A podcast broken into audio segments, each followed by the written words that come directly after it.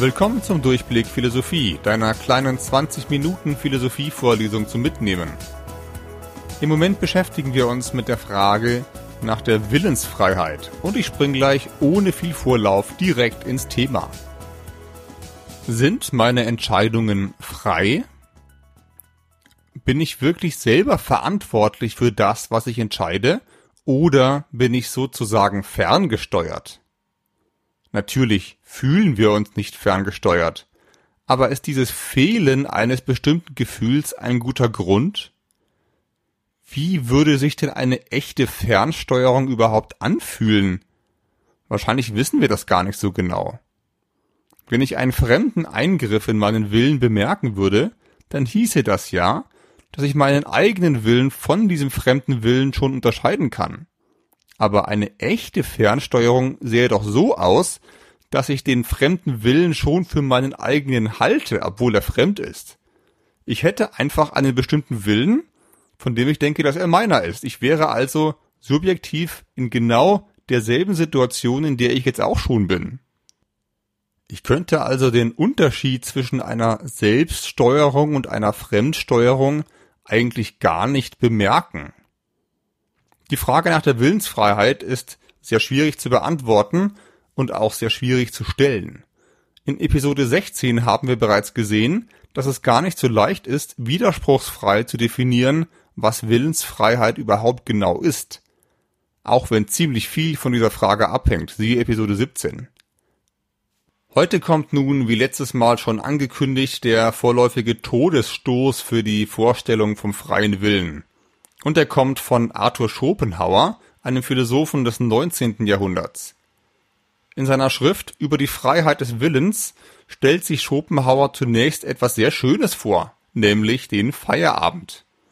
Es geht um einen Menschen, Zitat, der etwa auf der Gasse stehend zu sich sagte, es ist jetzt sechs Uhr abends, die Tagesarbeit ist beendigt, ich kann jetzt einen Spaziergang machen oder ich kann in den Club gehen, ich kann auch auf den Turm steigen, die Sonne untergehen zu sehen, ich kann auch ins Theater gehen und so weiter. Ja, ich kann auch zum Tor hinauslaufen in die weite Welt und nie wiederkommen. Das alles steht allein bei mir. Ich habe völlige Freiheit dazu. Tue jedoch davon jetzt nichts, sondern gehe ebenso freiwillig nach Hause zu meiner Frau. Zitat Ende. Wir unterbrechen dieses Zitat für eine kurze Denkpause. Zum Tor hinauslaufen in die weite Welt und nie wiederkommen. Ein kurzer Traum von vollkommener Freiheit. Noch freier geht's gar nicht. Udo Jürgens hat diesem Traum seinen berühmten Evergreen Ich war noch niemals in New York gewidmet in dem es um einen geknechteten Familienvater geht, der durch seine Mietskaserne tigert, Zitat, es roch nach Bohner Wachs und Spießigkeit. Und der davon träumt, alles hinter sich zu lassen, Zitat, einmal verrückt sein und aus allen Zwängen fliehen. Nach New York natürlich. Frage, warum macht er's denn nicht? Warum macht er's nicht einfach? Drehen wir den Spieß einmal um. Warum machst du es denn nicht? Ganz einfach, weil du es nicht willst. Aber warum willst du es denn nicht? Das hat mehrere Gründe. Weil du dich mit deinem jetzigen Leben noch halbwegs wohlfühlst. Weil du keine Idee hast, wo du hin sollst. Weil du hier noch Verantwortung hast, eine Ausbildung machst, eine Beziehung führst, eine Immobilie abbezahlst oder irgend sowas. Weil du einfach nicht so der extreme Risikotyp bist, es auch noch nie warst. Weil du nicht siehst, was dir das Abhauen realistischerweise am Ende bringen soll. Deswegen hast du diesen Willen nicht. Vielleicht fragst du dich jetzt, woher ich so verdammt viel über dich weiß. Antwort, ich habe einfach geraten. Ich habe angenommen, dass du ein Leben führst, das meinem Leben in ganz allgemeinen Grundzügen ziemlich ähnlich ist.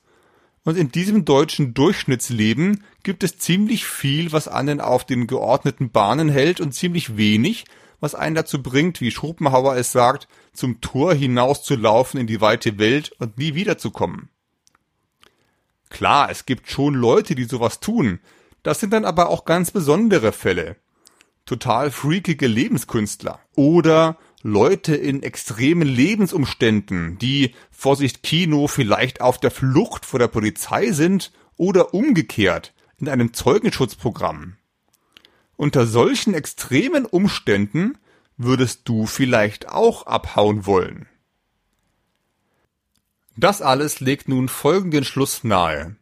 Welchen Willen wir haben, das hängt von unseren Umständen ab. Unter bestimmten Umständen haben wir einen bestimmten Willen, Dazu gehören nicht nur unsere äußeren Lebensumstände, sondern auch sozusagen innere Umstände. Wenn du der Sicherheitstyp bist, dann läufst du wahrscheinlich nicht zum Tor hinaus. Wenn du dagegen der seltene Abenteurertyp bist, schon. Aber welcher von beiden Typen du bist, das hast du dir vermutlich in Wahrheit auch nicht wirklich selber ausgesucht. Und wenn sich die Umstände stark ändern, dann ändert sich auch dein Wille. Der Bürojobber aus Schopenhauers Beispiel hält sich für völlig frei und landet am Ende, wenig überraschend, doch noch zu Hause bei seiner besseren Hälfte. In Wahrheit leiten ihn ja seine Umstände. Zitat Schopenhauer Das ist gerade so, als wenn das Wasser spräche, ich kann hohe Wellen schlagen. Klammer auf, ja, nämlich im Meer und Sturm. Ich kann reißend hinabeilen, Klammer auf, ja, nämlich im Bette des Stroms. Und so weiter. Ich kann endlich gar verkochen und verschwinden, Klammer auf, ja, bei 80 Grad Wärme. Tue jedoch von allem dem nichts, sondern bleibe freiwillig ruhig und klar im spiegelnden Teiche. Zitat Ende. Und gleich danach löst Schopenhauer seine Analogie auch auf. Zitat. Wie das Wasser jenes alles nur dann kann, wenn die bestimmten Ursachen zum einen oder zum anderen eintreten. Ebenso kann jener Mensch, was er zu können wähnt, nicht anders als unter derselben Bedingung. Bis die Ursachen eintreten, ist es ihm unmöglich. Dann aber muss er es sogar, wie das Wasser, sobald es in die entsprechenden Umstände versetzt ist. Zitat Ende. Das Bild ist insofern ein bisschen komisch, als Wasser wahrscheinlich nicht darüber nachdenkt, was es alles kann. Schopenhauer meint aber, allein die Tatsache, dass wir darüber nachdenken, was wir können, ändert noch nichts daran, was wir wirklich können. Diese Tatsache verleitet uns vielmehr zu dem Irrglauben, wir könnten uns völlig frei von allem anderen heraussuchen, was wir tun. Der Bürojobber kann schon ins Theater, er macht das aber nicht. Warum? Weil eine bestimmte Ursache fehlt. Dass er diese Ursache nicht kennt, führt dazu, dass er gar nicht erst drauf kommt, dass es sie gibt oder dass es sie geben müsste. Es gibt sie aber wahrscheinlich. Vielleicht würde sich alles ändern, wenn ihm jetzt ein alter Kumpel über den Weg läuft, den er schon zehn Jahre nicht mehr gesehen hat und der ihn einfach mitnimmt. Vielleicht ist das die eine Ursache, die ihm wirklich den Willen eingeben würde, jetzt ins Theater zu gehen. Er weiß das nur nicht. Und deswegen glaubt er frei zu sein, auch wenn er sich um 18 Uhr zufälligerweise für genau dasselbe entscheidet, was er jeden Abend um 18 Uhr macht, solange ihm eben keine andere Ursache dazwischen funkt. Im Folgenden will ich Schopenhauers Argument genauer rekonstruieren. Wir beginnen beim Begriff der Ursache, der offensichtlich eine zentrale Rolle spielt. Ursachen legen ihre Wirkung fest. Bei 100 Grad kocht das Wasser. Nicht bei 80 Grad, sorry Arthur. Das Wasser hat keine Wahl. Die Hitze verursacht, also erzwingt das Kochen. Außer, Physik LK aufgepasst, wir haben einen anderen Luftdruck. Dann kocht das Wasser früher oder später. Aber dann wäre eben dieser Luftdruck gemeinsam mit der Temperatur wieder die Ursache, dass das Wasser genau bei zum Beispiel 110 Grad kocht. Wenn du dein Handy loslässt, fällt es zu Boden. Das ist festgelegt. Wie du sicher schon sehr häufig rausgefunden hast. Ausnahme, du bist im Weltraum. Aber dann gäbe es eben andere Umstände, die das, was passiert, verursachen. Ursachen legen also fest, was passiert. Das heißt nicht, dass wir immer genau wissen, was passieren wird. Dafür müssen wir erstmal genug Ursachen kennen. Aber es gibt viele Fälle, in denen wir die Zukunft ziemlich genau vorhersagen können, weil wir da eben tatsächlich genug Ursachen kennen. Mit unserem Wissen über Tiefdruckgebiete und Windgeschwindigkeiten können wir zum Beispiel das Wetter für einige Tage inzwischen ziemlich genau voraussagen. Da ist natürlich immer noch Irrtum möglich, das liegt aber nicht daran, dass das Wetter keine Ursachen hat, sondern wie gesagt daran, dass wir eben nicht immer alle Ursachen genau genug kennen. Diesen Gedanken können wir jetzt ohne Probleme auf menschliches Verhalten ausdehnen. Wenn ich den Stundenplan eines Schülers kenne, weiß ich ziemlich genau, wann er heute nach Hause geht. Außer ihm wird vorher übel und er lässt sich vom Unterricht befreien, aber dann wäre eben das die Ursache, warum er früher geht. Oder er schwänzt die letzte Stunde, weil er sie hasst, aber dann wäre auch das wieder eine Ursache, also eine innere Ursache.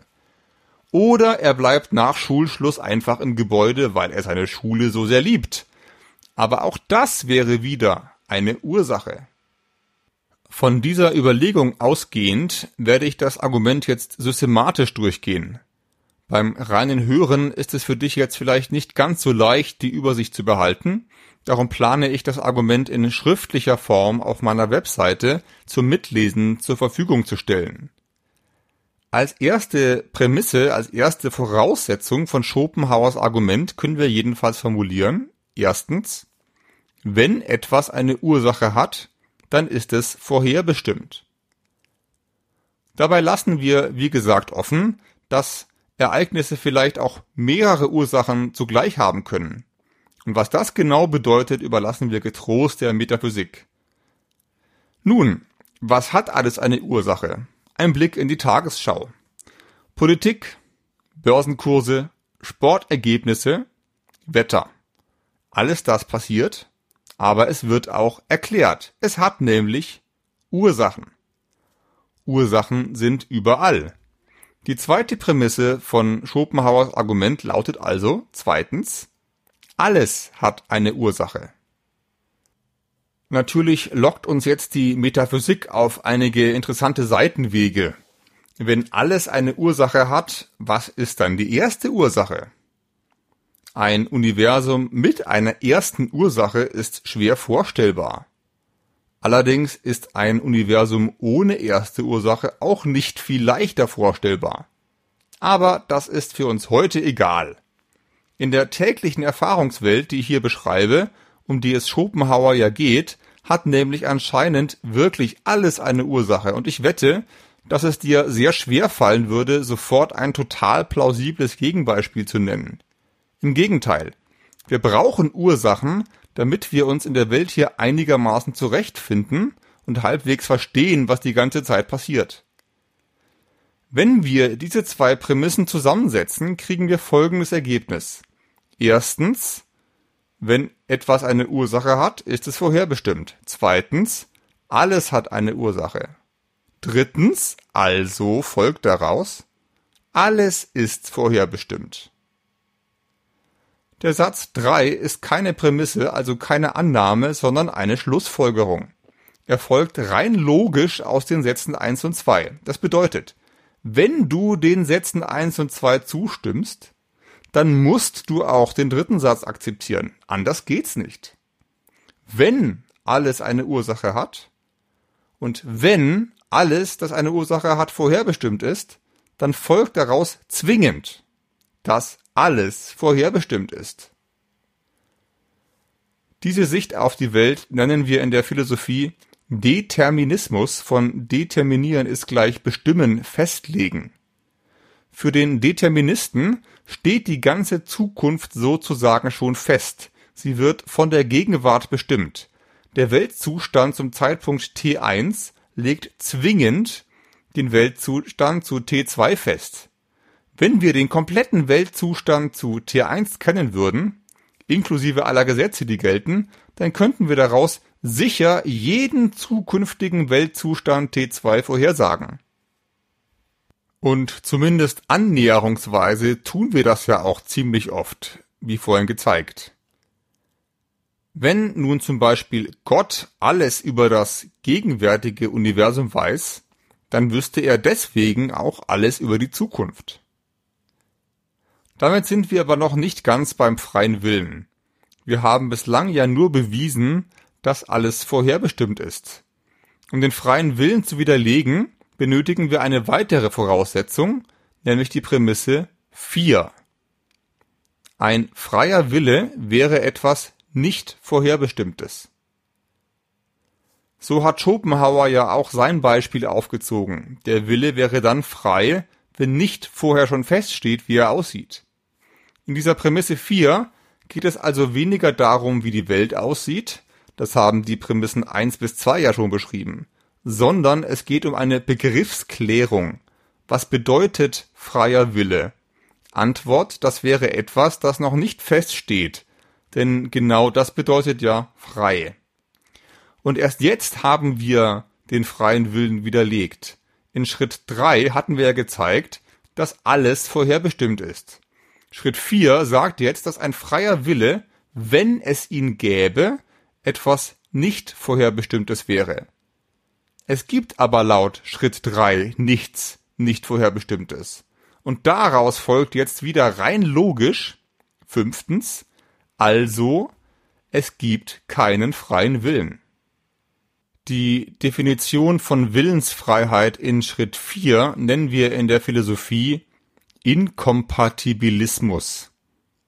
Das Wort kompatibel kennst du sicher aus dem Technikbereich. Wenn zwei Geräte kompatibel sind, dann heißt das, dass sie zusammen funktionieren. Wenn sie inkompatibel sind, heißt das, dass sie nicht zusammen funktionieren, auch wenn sie für sich alleine jeweils durchaus funktionieren können. Der Inkompatibilismus behauptet also, ein freier Wille ist nicht mit dem Determinismus vereinbar. Anmerkung: Determinismus und Inkompatibilismus sind zwei unterschiedliche Positionen, die auch voneinander unabhängig sind. Man kann theoretisch auch als Inkompatibilist an den freien Willen glauben, wenn man nämlich kein Determinist ist. Also wenn man nicht glaubt, dass alles vorherbestimmt ist. Dann ist es ja auch egal, ob der freie Wille mit der Vorherbestimmung zusammenpasst. Schopenhauer ist jedenfalls beides, Determinist und Inkompatibilist. Ein deterministischer Inkompatibilist. Geiles Fremdwort, oder? Dieses Argument ist natürlich ziemlich deprimierend, denn in der letzten Episode wurde ja deutlich, dass ziemlich von dem, was unsere Existenz auf diesem Planeten erträglich macht, anscheinend von der Freiheit des Willens abhängt. Identität, Beziehung, geregeltes Zusammenleben, Sinn des Lebens, das alles droht nun mit Schopenhauer den deterministisch inkompatibilistischen Bach runterzugehen. Vielleicht stört dich das gar nicht. Vielleicht gehörst du zu denen, die damit gar kein Problem haben. Du fügst dich in dein Schicksal. Wobei auch dieser Wille, sich ins Schicksal zu fügen, natürlich wieder vorherbestimmt ist und so weiter. Aber dann ist ja auch irgendwie alles schon egal. Aber wenn es dich stört, was dann? Wie kommen wir aus dieser Nummer wieder raus? Das Argument ist dann schlüssig, wenn es erstens logisch gültig ist und zweitens, alle Prämissen, also die Annahmen, stimmen. Die Logik des Arguments ist hart wie Beton. Da lässt sich einfach nicht dran rütteln. Somit bleibt nur eine Alternative, die Prämissen anzugreifen. Schritt drei können wir dabei zum Beispiel nicht angreifen, denn das ist ja nur eine logische Folgerung aus den Schritten eins und zwei. Wenn wir die Prämisse eins, zwei oder vier erfolgreich bestreiten können, dann bringen wir das Argument zu Fall. Der erste Angriffsversuch wäre jetzt der sogenannte Indeterminismus. Er behauptet einfach das Gegenteil des Determinismus, also dass eben nicht alles vorherbestimmt ist, und dafür muss er jetzt die Prämisse 1 und oder 2 bestreiten. Wenn das eine Sackgasse ist, also nicht funktioniert, dann müssen wir die zweite und letzte Ausfahrt nehmen. Das wäre dann der Kompatibilismus das Gegenteil des Inkompatibilismus. Der Kompatibilismus bestreitet Prämisse 4 und behauptet, dass ein freier Wille eben doch mit dem Determinismus vereinbar ist. Welcher der beiden Auswege ist nun erfolgversprechend? Mit dieser Frage lasse ich dich für heute auch schon alleine. In den nächsten ein bis zwei Episoden werde ich beide durchspielen. Ob ich wirklich zwei verschiedene Episoden draus mache oder beides in einem Aufwasch behandle, weiß ich im Moment noch nicht. Auch wenn diese Entscheidung, die ich noch treffen will, für den Deterministen in Wahrheit schon feststeht. Falls für dich feststeht, dass dieser Podcast dich weiterbringt oder zumindest zum Nachdenken anregt, dann empfehle ihn doch weiter über das soziale Netzwerk deiner Wahl. Oder lass mir gerne eine positive Bewertung bei iTunes da. Auf meiner Webseite www.durchblick-philosophie.de wirst du in Zukunft hoffentlich auch begleitendes Material zu diesem Podcast finden, sobald ich eben dazu komme, mich mehr darum zu kümmern. Jetzt danke ich dir erstmal fürs Zuhören und melde mich voraussichtlich in zwei Wochen wieder. Bis bald!